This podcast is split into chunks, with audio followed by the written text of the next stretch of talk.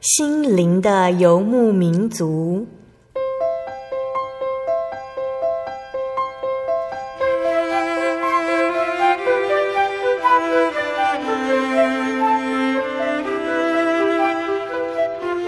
在这个谁都不管谁的后现代社会里，每个人的心灵都是游牧民族。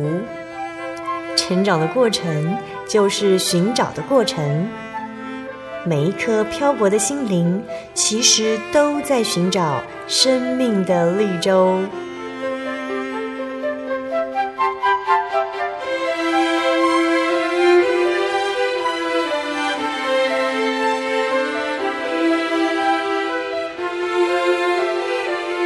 本节目由真耶稣教会台湾总会制作，欢迎收听。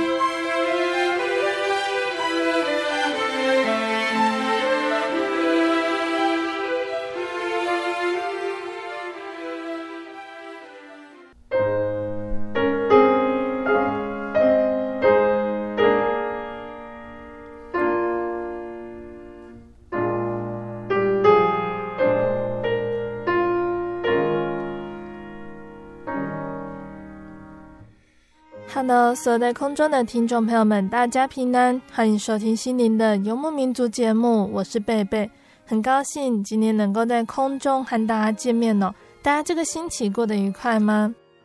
今天贝贝想先和听众朋友们分享一节圣经经节哦，这一节呢是记载在圣经新约的约翰一书五章四节，这里说：因为凡从神生的，就胜过世界。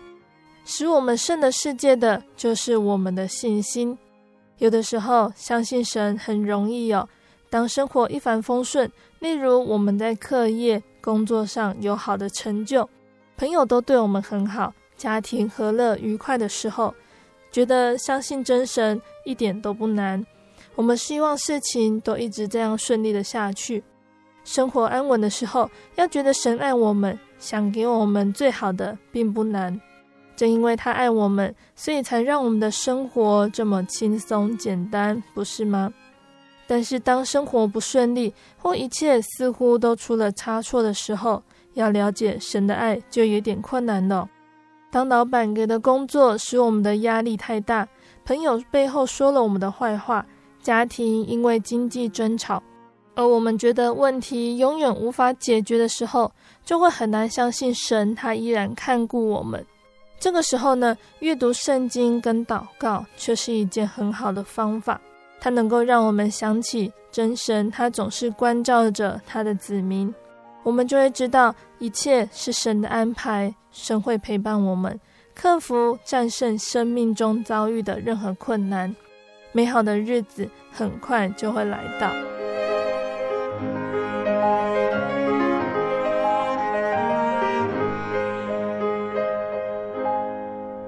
今天要播出的节目是第一千零一十七集《小人物悲喜，神的产业何等宝贵》上集。今天的节目邀请了真耶稣教会关东桥教会的刘一正姐妹。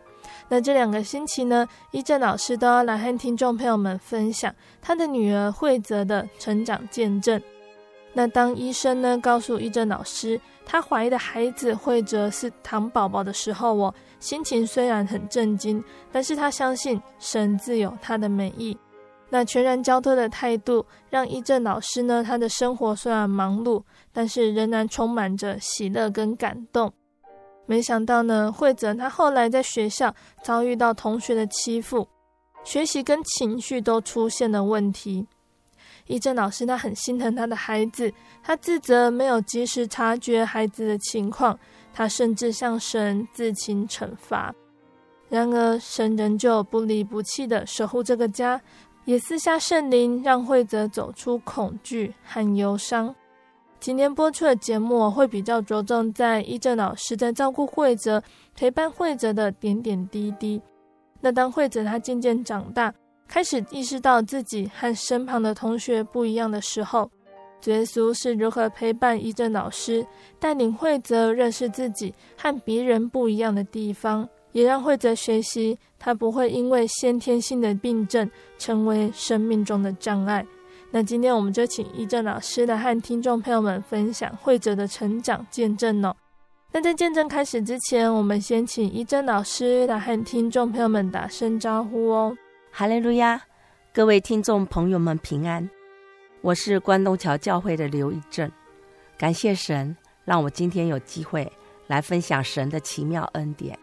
刚刚前面的摘要，我们有提到哦，依正老师的女儿惠泽是唐宝宝。就是罹患的唐氏症，那这个病症在社会上是蛮常听到的，但是可能听众朋友们，我们不是很确定唐氏症究竟是怎么一回事，可以请一正老师先简单的和我们分享什么是唐氏症吗？它会有哪些症状？嗯，唐氏症呢，通常是一种染色体异常的疾病。嗯，正常的人体细胞都会有二十三对，就是四十六条的染色体。可是唐氏症者呢，在第二十一对上呢，会多出一条。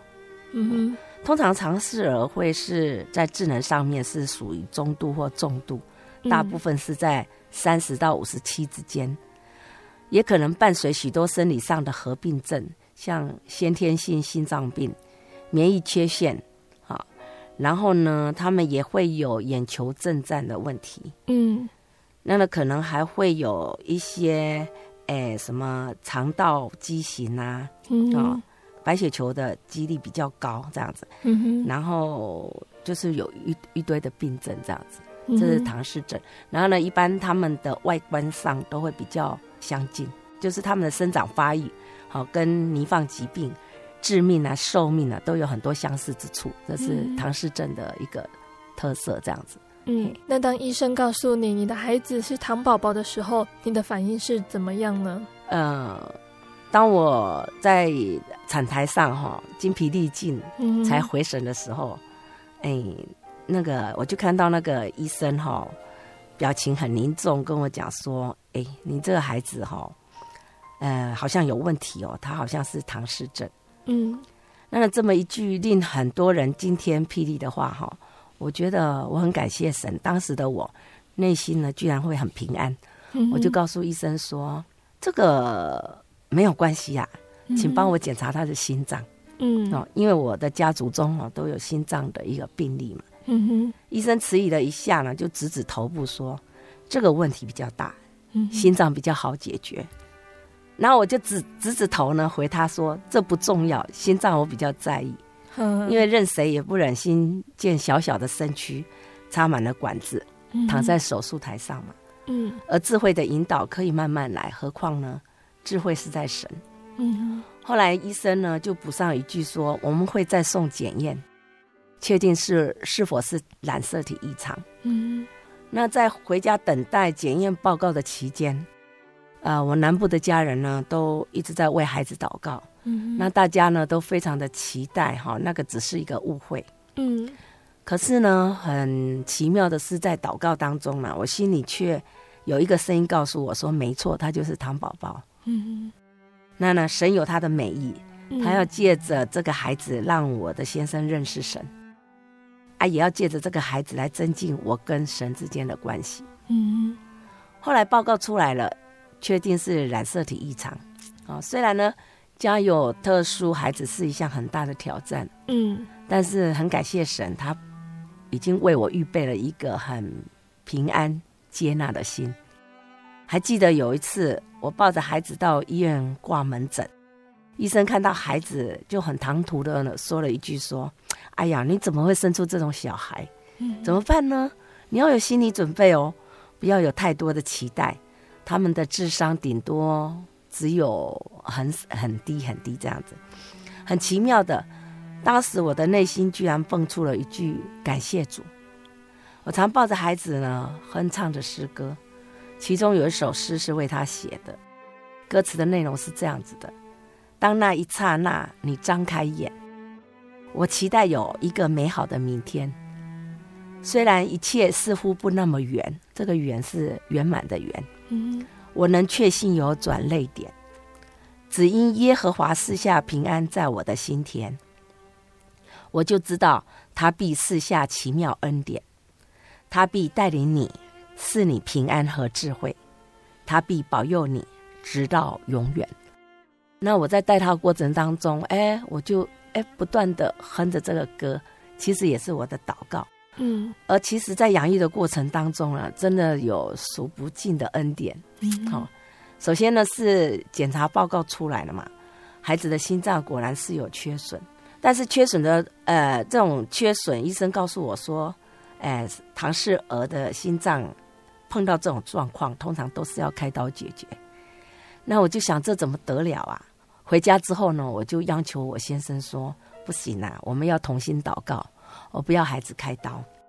后来再再次回诊的时候呢，那医生就念念有词说：“奇怪，怎么看不到缺口了？不可能啊，应该还在呀。好，孩子成长的过程当中，你们可得要小心哦。可是我我知道神已经医治了他。”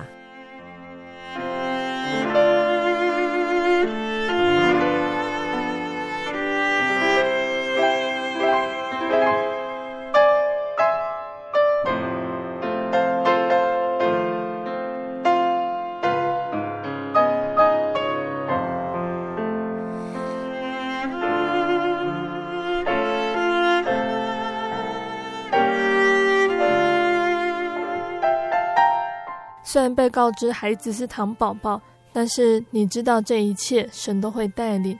从这个时候就看到了信仰的力量，这份信仰带给你平静安稳的心。那一正老师在照顾慧哲的时候，还有什么样的恩典见证呢？没错，我觉得这个是，哎，这是信仰的，就是神给我们的一个平安，就是很自然的一个平安。嗯，所以在他的成长过程当中，其实。呃，因为我一直觉得说这是神的美意，嗯，好，他要在这里让我认识跟神更亲近了，好，所以我都是抱着一些，哎，说神到底要我做什么功课，好，来带他啦，嗯，然后就把什么，因为我其实我也不知道要怎么带这种孩子，所以我常常摆在祷告当中说，神，你既然把这样的孩子在我手上，可是我也不知道要怎么带。就求你来带领，嘿，所以很感谢神了。真的，在整个过程当中，有不断神的恩典进来。像说，诶，有一次哈，他他在吃吃稀饭啊，那时候呢，我正要上班嘛，啊，我要喂他，然后但是他却哭闹着。他本来是胃口很好的人哦，他就怎么样都不吃。那我心里很急，因为我快要上班了，嗯、我就一直祷告说：“主啊，你让他吃啊，不要哭闹了，又没有生病，也没有发烧，不晓得在哭什么。嗯”然后我就很急呀、啊，可是没有效果，他还是一直哭闹。可是当我祷告完之后呢，我就平静下来了。啊，等我平静下来的时候呢，我定睛一看，哎，我看到那个稀饭里头居然有一根鱼鱼刺，嗯、细细的鱼刺。以孩子那时候那么小的年纪，他根本看不到，他不知道，他那时候才一岁多嘛。我就很感谢神，我说真的，这是神的恩典。然后等等我把那个鱼刺挑走之后，哈，那小孩子就不哭了哎，还是继续吃。嗯，好，所以我我就是觉得一直感谢到说，在带领的过程当中，呃，真的是都要交托给神呐。嗯，然后呢，像另外一个就是因为。糖宝宝嘛，他们哎会有一种惯性，而且固执性。他就是他学会什么东西，他可能就是会习惯用那种方式。那小孩子他就习惯吸奶嘴嘛，嗯，所以我怎么教他哈、哦，呃，用吸管他就是不用，嗯，他就是习惯他用吸奶嘴啊。怎么教呢？教了好几次，他就没有办法学不来，他就没有办法用吸管。然后后来呢，我又把这件事情呢摆在祷告当中。我说：“神啊，你让我能够教会他，我实在不知道要怎么办哈。”嗯。结果有一次很神奇的哈，那小孩子呢，他就生病了嘛。结果这次生病，他的嘴巴里头都是泡泡，啊，泡泡呢，他就没有办法吸奶嘴啊。然后我就跟他讲说：“这样好了，妈妈教你呢吸吸管，来、嗯、看着我的嘴巴来。”好，我就开始教他。嗯哎，没有想到啊，大概是这个动力啊，他就哎就学会了哈，嗯、所以我我觉得嗯真的是很神奇，就解决了一个很大的问题。那当慧哲渐渐长大，大概是三四岁是学龄的时段呢、哦。那一正老师上班的时候都是带慧哲去幼稚园，是一般的幼稚园吗？嗯，是一般的幼儿园。一正老师在选择幼稚园的时候，有没有特别考量什么方向呢？其实，对我们身心障碍的父母来讲，哈，把孩子送到哪个学校，都是我们非常呃焦虑的事情。嗯，因为我们总是希望孩子在那个环境里头可以受到好的照顾，然后不会被排斥。尤其是像我们这些动作比较慢的孩子，又很怕被推挤。所以事实上呢，在学找学校的过程当中，其实我都是把它放在祷告当中。我说：“哎，现在哈都提倡零拒绝嘛，哈。可是神啊，你知道我这个人哈会优柔寡断。如果有很多学校要接纳，那其实我也会不知道要摆在哪里。好，所以呢，就让不适合他的就断然的拒绝我，适合他的你就让他们开口接纳。我就这样子祷告。”然后就带着我的孩子去找幼稚园，嗯，然后等到呢碰到的幼稚园园长跟我们讲说：“哎，对不起，哎，嘿，我们没有这个经验。”我内心就会说：“哎呀，感谢主，又去掉一间了。”嗯，后来就找找找，就找到我们家附近的，好，刚好是侄子娘跟我介绍的。嗯，然后一进去的时候，我我把孩子带到那边的时候，那个老师一看到他就把他抱起来，说：“哇，小朋友，我们很欢迎你来。”我就觉得，呃，是 OK 的，嘿。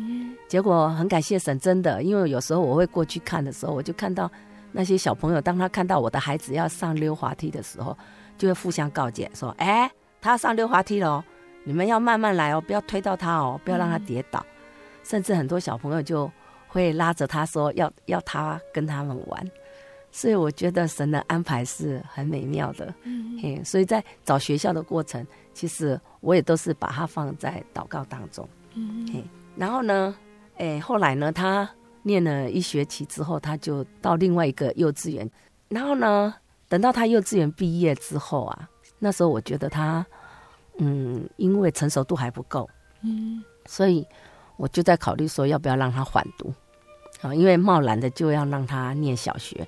我觉得好像还不太妥当，好像太快了。对，然后我就想让他缓读一年，可是因为教育政策嘛，嗯，他们总是希望我们的孩子办缓读，也要让他哎有个地方去，不能把它摆在家里，所以规定我们要再去找一个哎能够安置的地方啊，像其他的幼稚园。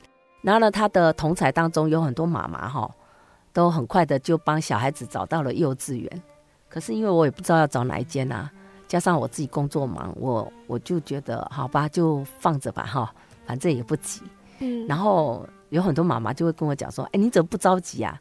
啊，我想说我应该要着急，可是就着急不来哈。嗯，就是我就觉得很奇妙的，就是很平安了，反正我也没有去去认真去寻找哈。然后哎，就到了好像是六月份吧，好，然后教育局就打电话来问我说。哎你有没有为孩子找学校幼稚园？我说没有哎、欸，他说这样好了哈，你还没找，那我这里有公立的几几间幼稚园哈，然后你去挑，看你要哪一间。嗯，哎，公立的耶，公立的都要抽签呢。对啊，然后何况我们这个已经不是属于学龄的学龄前的，然后呢，怎么可能呢？我觉得这是神的作为。到后来呢，有很多家长都会问我说。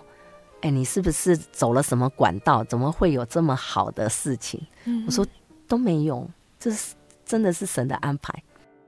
然后又很奇妙的是哈，我就一样啦，带着小孩子哈到各个学校去啊。嗯，也就说，哎，我的小孩子，呃，那个他想要来念幼稚园，不知道你们方不方便？然后呢，没有想到哈，真的是，呃，神的。作为哎，因为他们就很多间就跟我说，呃，我们没有这个经验，嗯，嘿，然后我就很高兴说，哇，去掉一间了啊，又去掉一间了，嗯，就这样子。后来呢，就找到另外一间学校，那个学校呢，小孩子看到那时候有一些小朋友在上课嘛，我女儿就冲到人家教室里头，啊，没有想到那个老师啊，看到我女儿冲进去，不仅没有骂她，而且还抱着她。说小朋友，你叫什么名字？来跟大家介绍一下。好，然后我就觉得这个老师好好哦。我想神就是选定这一家了。好，所以我就决定说好，我就要报名这个 A 这一间学校。嗯，然后后来我就跟教育局讲啊，教育局说哦，好啊，好啊，好啊，好。然后我就很高兴啊。结果隔没多久呢，教育局就打电话来跟我讲说，哎，不行嘞，哈，A 的这间学校哈，有一个妈妈已经先报了，而且她是优先的，因为她的小孩子学龄前。嗯，好，我必须要去找另外一间。啊，那时候我的先生跟我婆婆都听到了啊，然后我就跟跟我女儿讲说，没关系，继续祷告。嗯，OK。然后呢，隔没多久，教育局又来跟我讲说，哎，哎，我告诉你哦，那个 A 的那个学校哈，他们的老师说看过你女儿，很喜欢，嗯，所以我再帮你问问另外一个家长。哇，我又很高兴了，哦，我就想啊，我有机会了哈。然后呢？接着又没多久呢，那个教育局又跟我讲说：“哎，对不起，我们联络不上那一个妈妈，嗯，所以你还是要到另外一间去报到，嗯，好。然后学校老师是不能挑学生的，是这样子。然后呢，我婆婆跟我先生又在说：你看吧，看吧，哈，你还是要去别间报道。可是那时候我还是跟我女儿讲说：没关系，继续祷告，好，就这样子，一直到七月的时候呢。”哎，突然之间有一天，我就接到对方的，就是另外一个孩子的家长打电话跟我讲说：“哎，呃，那个妈妈哈、哦，嗯，我可不可以跟你女儿换学校？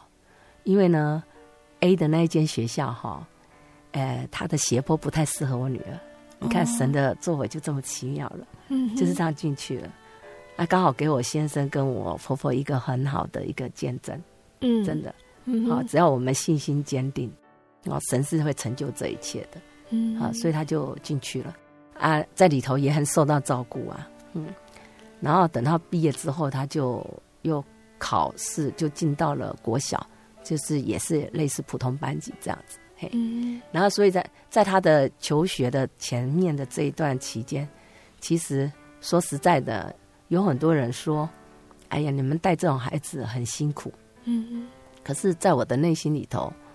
我都觉得说不会呀，很感恩呐、啊，因为我们的孩子哎的成长速度比较慢，嗯，可是就是因为他们慢哦，所以每一丁点的进步都会给我们很带来很大的惊喜，嗯，所以我们天天都是很快乐的，说哇，他又会说一句话了，哇，他又会做了什么事情了，哦，所以在在带领他的过程当中，我所感受到的是，呃。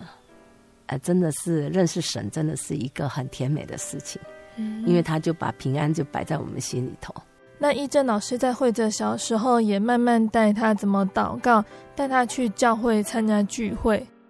对，因为他呃蛮喜欢到教会的。嗯啊，其实从小的时候他受洗完之后，其实每个周末我们就都会到去安息日啊，他其实都还蛮开心的。嗯嘿。而且他们是很单纯的，你叫他祷告，他就祷告，嗯，他就会跟着祷告。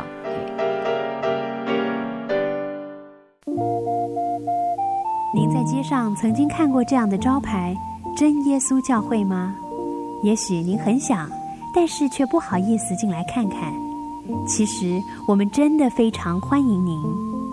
下次当您在路过真耶稣教会时，欢迎您进来与我们同享神的恩典。真耶稣教会台中邮政六十六至二十一信箱，欢迎来信，愿您平安。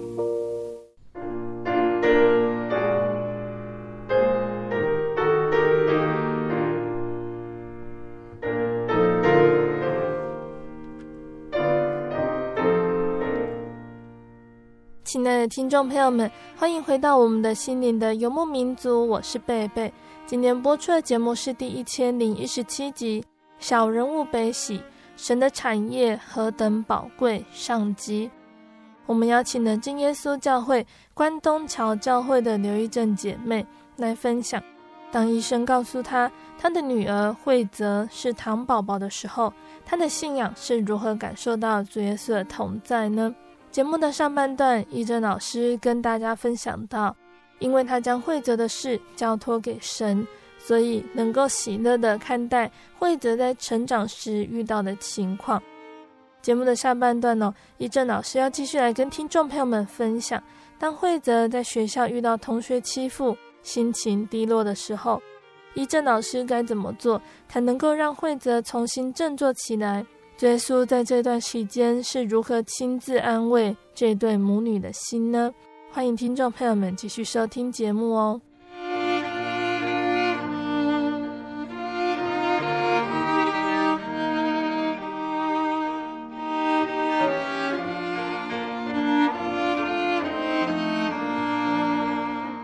当惠泽到了国小、国中阶段，他开始接触到更大的世界。也接触到更多的人，也遇到了很多不一样的情况，像是有的同学啊，会因为不了解惠泽，然后进而去欺负他，甚至到了国中，惠泽他开始意识到他没有办法跟上学业的时候，伊正老师是如何面对惠泽上学之后的情况呢？在国小一年级上学期之前，嗯，我觉得状况都还不错，嗯，除了在学习能力上。会比较慢一点哈，其实基本上他都是还蛮愉快的。他那个国小也是普通的班级，呃，对，是普通的班级，呃，当然当中还是有一些的特殊孩子这样子。然后那个学校是一个很不错的学校哈，可是，在一下的时候呢，他就开始不太一样了。嗯，他开始出现了他不想上学的状况，然后甚至呢。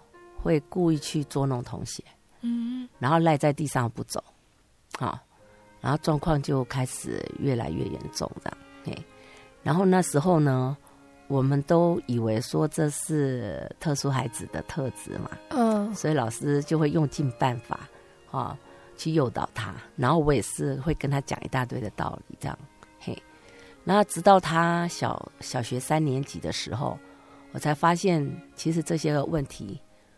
不是他的特质，是因为他长期受到某个同学的霸凌，嗯，好所产生的。然后呢，呃，后来我很感谢神呐，哈，呃，虽然那那个过程是很痛苦的，可是，哎，也让我认识了一个艺术治疗师，嗯，好，然后那个艺术治疗师他也是一个基督徒，他就带着我孩子，哎，走出那个。那个慢慢的去释放他，那在这释放的过程当中呢，事实上我就发现，嗯，原来他遭受到很多的呃不合理的对待，这样子，嘿，他就变得没有自信，不想上厕所，啊，那上厕所的时候，如果硬要他去，他就会尖叫的跑去，然后呢，哎，上洗手间的时候，他也。不肯让人家关门，如果你给他关的时候，他就会狠狠的踢开，哎，然后他就很畏惧这样子。啊，然后走到哪里他都需要有人陪伴，嗯，甚至他会常常讲说是不是有发疯的病人，哈，或者是有大野狼这样子，哈，嗯，我在想这个过程当中，然后那时候其实我的心蛮痛的，说啊怎么会这样？本来是一个很快乐的孩子，嗯，好像变成这个样子。然后呢，事实上，甚至在他的，呃，少特班的时候，也状况连连。嗯嗯。好，然后他就会把辅导员关在门外。哎，那时候我还搞不清楚状况，后来才知道说他曾被关在外面，被关在厕所。嗯。所以他对厕所有畏惧感。当然还有很多很多奇奇怪怪的现象。嗯。比如说在家里，他会把水泼的到处是。啊，他会说啊，那个人躲在哪里？然后就泼的到到处是，然后我就得要处理那些地毯，嗯、潮湿的地毯，嘿，然后这段过程哈，哎，虽然那个艺术治疗老师有帮他做了一些释放，可是事实上，呢艺术治疗老师也跟我讲说，像这样子的问题，可能要很长的一些时间他才可以走出来，而且他这种阴影可能会，哎，带带着可能。不断在某个时间就会出现，好，然后我的心里就想说，那怎么办呢？好，然后我就开始尝试的要让他走出他的阴影嘛。然后那时候我就，哎，因为我自己也去，哎，那个从从事那个去学这个艺术治疗当中，我知道说要转移他的注意力，嗯，所以就那个时候哈，我就跟他讲说，这样好了。哦，我们去参加游泳比赛，在花莲。哦，那那时候呢，哎，那个我们的所我所在的县市，他并没有筛选嘛，哦，所以他能力不是很强。嗯，那但是他也就可以去了，然后去去那个哎花莲比赛的时候，其实那个时候他游泳哈根本就哎刚开始游不到二十五公尺，可是比赛的项目是要一百公尺，好，然后就说好吧，我们就去比一百一百蛙式，然后我先生就跟我讲说，哎。太扯了吧！他二十五都游不好，你要给他比一百。然后我说没关系哦，我们来练习看看。然后就引导的我孩子。然后当他呢游完一百的时候呢，我发现哦，他就很开心的说：“妈妈，我要当游泳家。”嗯。然后后来呢，那一次哈，他去游泳还得奖。嗯。好啊，政府还给他表扬。从那个时候开始，我就觉得，哎哎好。我就开始帮他讲说可以的，我就帮他找教练。从那个时候，那大概是国小五六年级吧，我开始帮他找教练来训练他。嗯，这是神意外为他开启的一个窗口。然后呢，呃，上了国中之后啦，我就跟孩子讲说：“哎，这样好了，我们到国中哈，哎，又是重新的开始。”他孩子也很期待在国中的时期哈，能够。有重新的去面对新的一个朋友啊，可是隔没多久之后哈，孩子本来想要开始独立，走出过去的阴影，没想到就是有别班的同学啊来欺负他，啊，欺负的这件事情使他的整个信心打垮了。嗯，因为原本他觉得他已经学会了保护自己，嗯，可是他却跟我讲说：“妈妈，我真的是办不到，因为是一群人。”我没有办法跑，哦，这个给他一个很大的打击。从此之后呢，他就把自己好像关在象牙塔里头，好，他就常常跟我讲说：“我要当小木偶，我我不要去上学。”然后呢，每天呢，我就要看到老师呢跟我摇头，哦，因为在整个学校的状况非常不良，就上课状况很不理想，不是趴在桌上就是发呆。那孩子在学校的学习状况很差嘛？嗯，在无计可施之下，我又不希望孩子因为这些伤害就把学习停摆。嗯，因此在一次上学途中啊，孩子又闹脾气不肯上学时，我就疯狂的把车子调往那个新竹火车站。嗯，陪他在地下道足足哭坐了一个早上。哦，这一招果然有一些震慑效果。孩子发现啊，发呆没事做是一件很难受的事。嗯，想想还是上课比较有趣。嗯，于是就答应我要乖乖在学校学习。但我知道他是很勉强的，嗯、因为上课还是无精打采。嗯，哦，那呢，呃，只是不敢再说不想上学的话。嗯、哦，因为他会担心我再带他去火车车站当流浪汉。嗯、哦，然后呢，呃，孩子在学校出了问题之后呢，哎，同班的同学还有他的导师，啊，都呃尽量的帮助他，啊，协助他，然后陪他到哪里就走走到哪里。那么在这种情况之下，呃，孩子就慢慢稳定下来。嗯，然后呢，我也刚好是他的画画的地方，也帮他开画展。嗯，好，然后我就想借由这样子来转移他的注意力。哈，然后呢，嗯。呃孩子，哎，稳定下来之后，哈，他开始认真写作业。可是问题来了，他开始意识到自己的能力的问题，常常沮丧的告诉我说他都不会。嗯，好。虽然呢，我跟他讲说每个人能力都不同啦，哈，并肯定他体贴人的能力，好，还提醒他开画展，但却无法鼓舞他的信心。好，当然解决这个问题另一个方式就是让他念特教班。嗯。可是呢，事实上呢，呃，国一的时候，我们曾经尝试过，老师，呃，会有每周一次让我的孩子到特教班跟他们一起上烘烘焙课。可是呢，孩子常常是懒懒的趴着不想参与，就这样耗一个学期。嗯。到了国国一下，他再怎么也不肯去哈、哦。那就在他呃沮丧到又不想到学校的时候啊，感谢神呐、啊，在十二月中旬。学校又敲定在图书馆阅览室展出孩子的画作。嗯，哦，看到墙上挂满自己的作品，哎，孩子终于又有了一点自信啊，善学的喜悦增加了一些。嗯嗯。哦，但是因为学业的挫折依然不断嘛。嗯。喜欢的美术课的单单元常常是切割纸雕。哦。啊，这种切割纸雕对弱视，嗯，就是视觉有弱，然后精细动作不好的他来讲是高难度。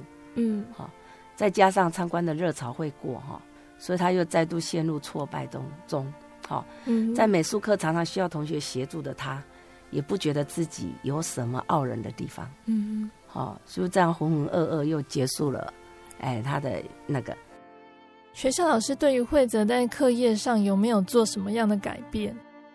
嗯，学校老师呢，为了要培养他主动完成作业能力，哈，嗯，加强他自信，哈，所以老师就把那个数学题目就简化成只有加和减。嗯，每天在学校自行完成一张。可是常常哈、哦，是今天会了，明天又忘了。嗯，哦，啊，第一题要借位，其他题呢就不管三七二十一，通通借位。嗯，进入应用题之后呢，第一题是加法，一整张就写成加法。哦，啊，我知道他是很认真的，因为每天他都战战兢兢的交给老师。嗯，很在乎自己有没有写对。嗯，他也知道题目是重复的，因此挫败感更大。嗯，哦。而其实他的国文也好不到哪里啊、哦嗯。原本他对他的学科能力我并不在意啊，心想基本生活能力具备就好哦。嗯，加减乘除如果真的学不会，就用计算计算机啊。嗯、哦，有时我还觉得他真的很可爱哈、哦。比如说第一次画答案卡，嗯，他认真的把所有格子涂满，嗯、啊，老师就告诉他说：“你不能这样啊，只能选择一个。”啊，第二次呢，他的答案卡。果真只选一个，但全部都涂 A。哦，那老师又告诉他说：“不行啊，不能全画 A，要看可能有的是 A 哦，有的是 B 哦。你知道吗？第三次他果真的有 A、B、C、D，嗯，但是是依他自己的方式平均分配。嗯、我就觉得他好可爱，嗯，哦，常常把他当成笑话讲哈。嗯，啊，原本我就这样子啊，会想办法指导他啦，也不会在意说他成绩啦。有时候还会想说这样也好哦，没有什么升学压力。嗯，哦，可是有一天他突然指着自己的头告诉我说：“妈妈，我不好。”虽然当下呢，我用轻松的方式假扮头脑跟他抗议，哦，细数头脑曾经为他做多少贡献的事。嗯，但其实，我内心哈、哦、真的很心疼。嗯，哦，原来不是我想象那么单纯，因为我本来想说，呃，这种特殊孩子他们应该很单纯嘛。嗯，他也。比较不能够意识到自己的能力的问题，嗯，好、哦，我不在意，可是没有想到孩子是很在意的。他从讲我不会到我不好，好、哦，那是对自己多深层的否定，嗯，所以我那时候心里真的很不舍。哦，后来就到灵恩会了，然后哎，每次分享带导事项的时候，初级班的学生就会锁定为尚未得圣灵的弟兄姐妹祷告。嗯，老实说啊，我每次听了都很感恩又难过。哦，我向神求告说，为什么让他在属灵的恩赐上也不如人？哦，我原以为单纯的他要要求得到圣灵应该比较容易。嗯，哦，我也知道，祷告的时候他常常眼睛是没有闭合的，嗯，就会就会影响他的专注嘛。嗯，可是那不是他故意的，因为甲状腺亢进使他眼睛就凸出来。唐氏症通常都是甲状腺低，嗯，不是亢进，好、嗯，然后，然后呢，我曾向神呼求，我说应该等候，好，有时候呢，我就有一些负面的想法，我想我是没有把他生好，嗯，就让他因为弱智而容易遭人欺负，因为曾经长期受虐，甲状腺亢进，嗯，因为亢进呢，眼球就凸出来，因为眼球凸出来就不能闭合，嗯。因为眼睛没有闭合，就不能专心，也影响了求圣灵的效率。嗯，所以我就觉得很无奈。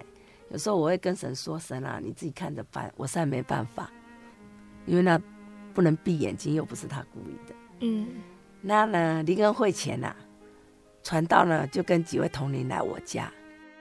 那临走之前，传道就说了一句说：“神会安慰你。”嗯，灵恩会的安息日，我就抓住这句话。向神再度呼求，和神啊，你要安慰我，那就让孩子得圣灵。啊，感谢神了，就垂听了大家的代求。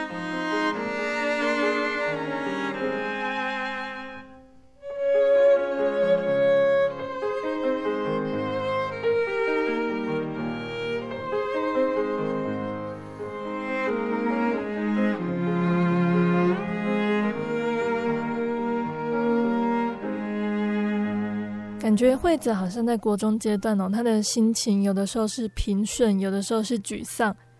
好像学校老师、同学还有一正老师哦，都做了好多的努力，但是让惠泽开心一点的效果，好像都不是维持的很久哦。一切都是直到惠泽在林恩会得到圣灵之后就不一样了。那惠泽在得到圣灵之后有什么样的改变呢？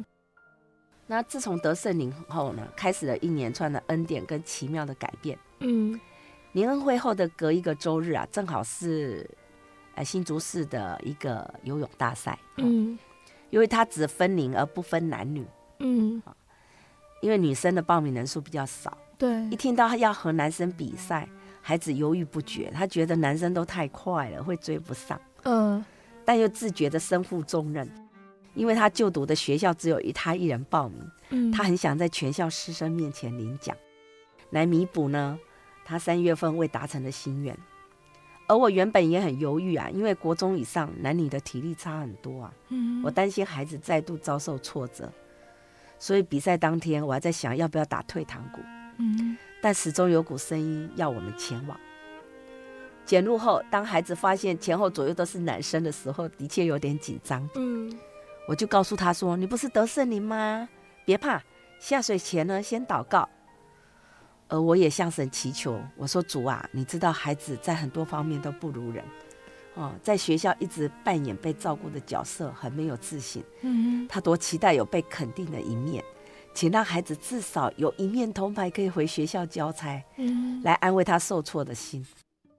感谢神，他却给了超出我们所求的，嗯，让孩子报名的五个项目通通得奖，嗯，还站上他梦寐以求的最高站台，嗯。很多弟兄姐妹都说他很厉害，但我知道那是神的作为。嗯，感谢神。我跟孩子说：“你看得圣灵真好，神给了你力量。”他是比较不会自己诉说自己的心情，嗯，嘿，但是他却有了一连串奇妙的改变。嗯，哦、他哎、欸，像他之前我讲说呢，他不敢上厕所。嗯，那每次要到厕所的时候呢，都一定要有同学陪伴。而且厕所的门都不关的。对。得圣灵之后，有一次他，我带他去我的职场，他就跟我讲说：“妈，我要上厕所。”嗯。我跟他指指指指方向，没有想到就砰一声，他就跑掉了。嗯。反而是我愣住了，在之前我都是要带着他去的，没有想到他就毫不犹豫的跑去。我就觉得，哎，这是一个很大的改变。嗯。另外呢，孩子也变得很爱，很爱聚会哈。他之前都是去半天的聚会，嗯，有半天他做他自己爱做的事，然后他也没有说不去哈，但是他也没有很强烈欲望，嗯，然后呢，因为我们家呃其他的都呃爸爸跟阿妈都不是哎信主的哈，啊如果不是孩子很迫切需要的话呢，他们可能会讲话，而且他们会觉得我花太多时间在。聚会上，嗯，好，可是哈，得到圣灵之后，他就会主动的讲，他说我早上要去哦，哦，因为他之前我们都是去下午的，嗯，他说早上我也要去哦，啊，因为孩子这么期待又开心哈，然后，哎，我先生跟我婆婆就没有讲话，嗯，好，所以因因着这件事情，我们就，哎，在敬拜神就没有受到阻碍，嗯，好。然后就可以全程参参参与，这是得到圣灵一个很大的一个改变。啊，奇妙的事情还不止这些哈，得圣灵之后，孩子就变得常把感谢主挂在嘴上。嗯，好，他的信心呢也非常坚定哈。感谢神得胜你之后呢，他居然有这么大的信心跟转变。嗯，而最让我感动的是，孩子有一天哈，居然对我说：“妈妈，你好会生哦。”我问他生什么？他说生生惠泽，嗯，我又问他说：“那你怎样啊？”他回答我说：“我好棒，妈妈，你有没有好幸福？”嗯，哦，我记得我那时候就隐忍着激动的情绪，猛点头。嗯，好，很感谢神啊！孩子从我不会到指着头说我不好，再到我好棒。我知道这不是因为游泳得奖，因为游泳比赛他不是没得过奖。可是呢，那时候他没有这么说。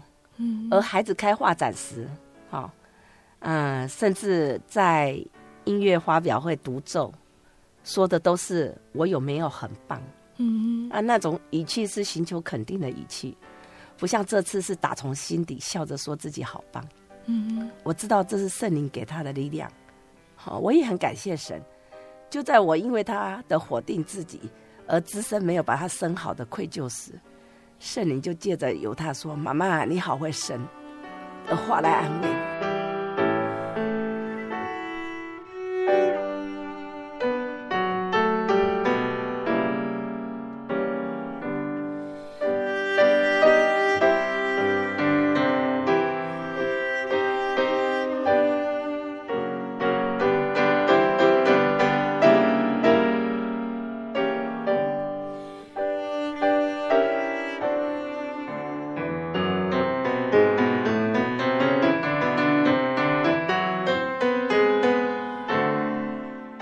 者知道他自己在身体呀、啊，在心智年龄上和同学有不一样吗？或者有没有问过你，就是他怎么跟同学不一样的问题呢？其实呢，在面对这种智能障碍孩子的时候呢，其实我们都有一个呃犹豫不决的地方，就是该不该让孩子知道他自己的特殊状况。嗯，我们通常心里都会想说，呃。反正孩子很单纯嘛，好、哦，我们也没有必要去提及，啊、哦、啊，那呢，没有想到啊，在国三要升高中之前呢、有一次呢，老师同学就来告诉我说怎么办呢、啊？哈、哦，我的女儿呢追着同学追着老师问说为什么？哈、哦，你们呢？哎，上我你们可以念念其他的高中，我就得念特教学校。嗯，然后追着问说：“为什么你们不用念资源班？我必须要去资源班。”嗯，嘿，啊，老师都跟我讲说怎么办，他们都不知道要怎么回答。啊，我那时候就想啊，时候到了，好，所以呢，当着当孩子沮丧的回到家的时候，我正想要开导他，没有想到呢，他就跟我讲说：“妈妈，我是不是生病小孩？”嗯嗯，我就跟他讲说：“是的，好。”你要知道，你出生的时候，医生就说：“哎，你可能会有什么状况？你可能什么东西不会，你什么都不会，哈，什么地方会有怎样的状况？”我就跟他讲，嗯，然后我跟他说：“可是你看，主耶稣对你多好，你现在会吹直笛啦，哦，你还开画展呢，你游泳比赛还得奖啊，你看神是不是有这么多的恩典给你？所以啊，这次呢，你要去特殊学校，好念高中。”好，你可以在那里呢见证神在你身上的荣耀。嗯，孩子听了这句话之后，就很高兴的开始叽叽喳喳了。嗯，这件事情呢，让我又很感谢神。好，就在孩子呢，呃，建立了自信的时候，才让孩子去觉察到自己跟人的不同。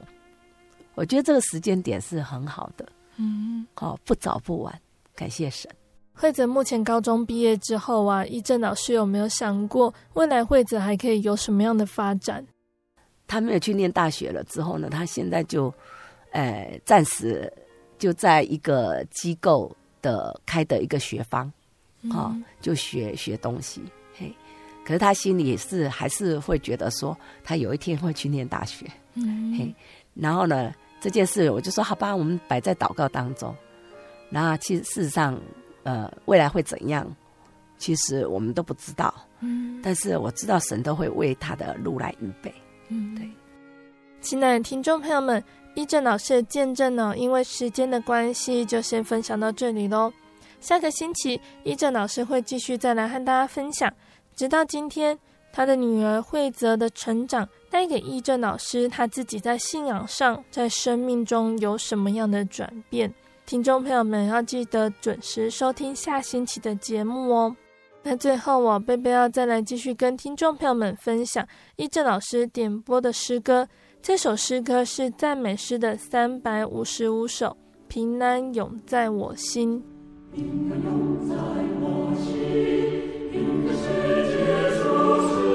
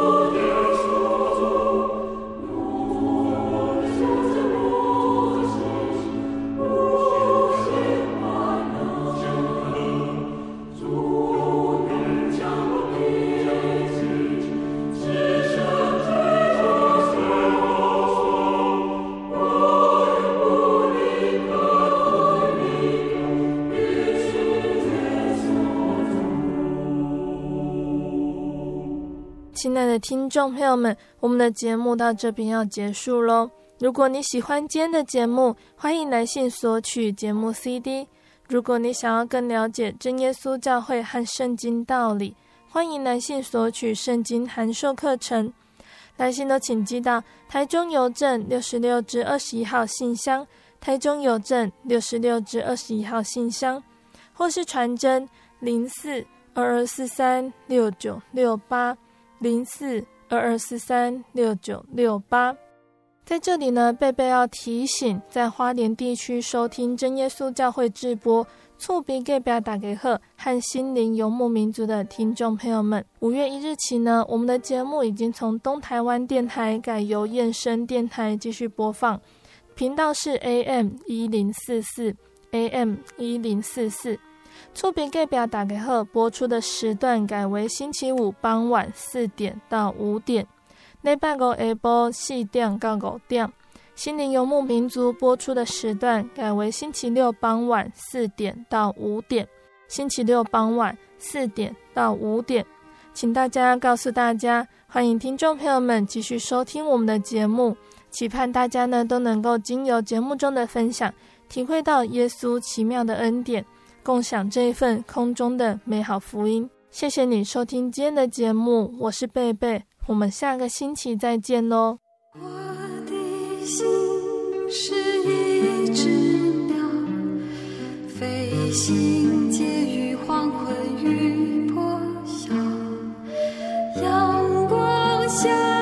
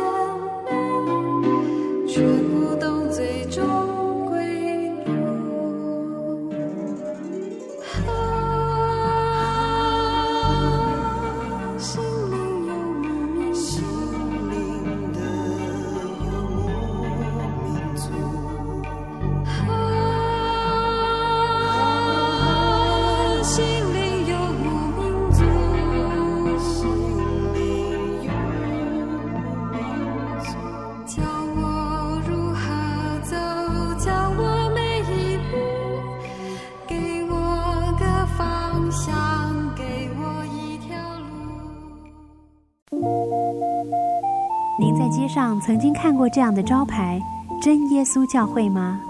也许您很想，但是却不好意思进来看看。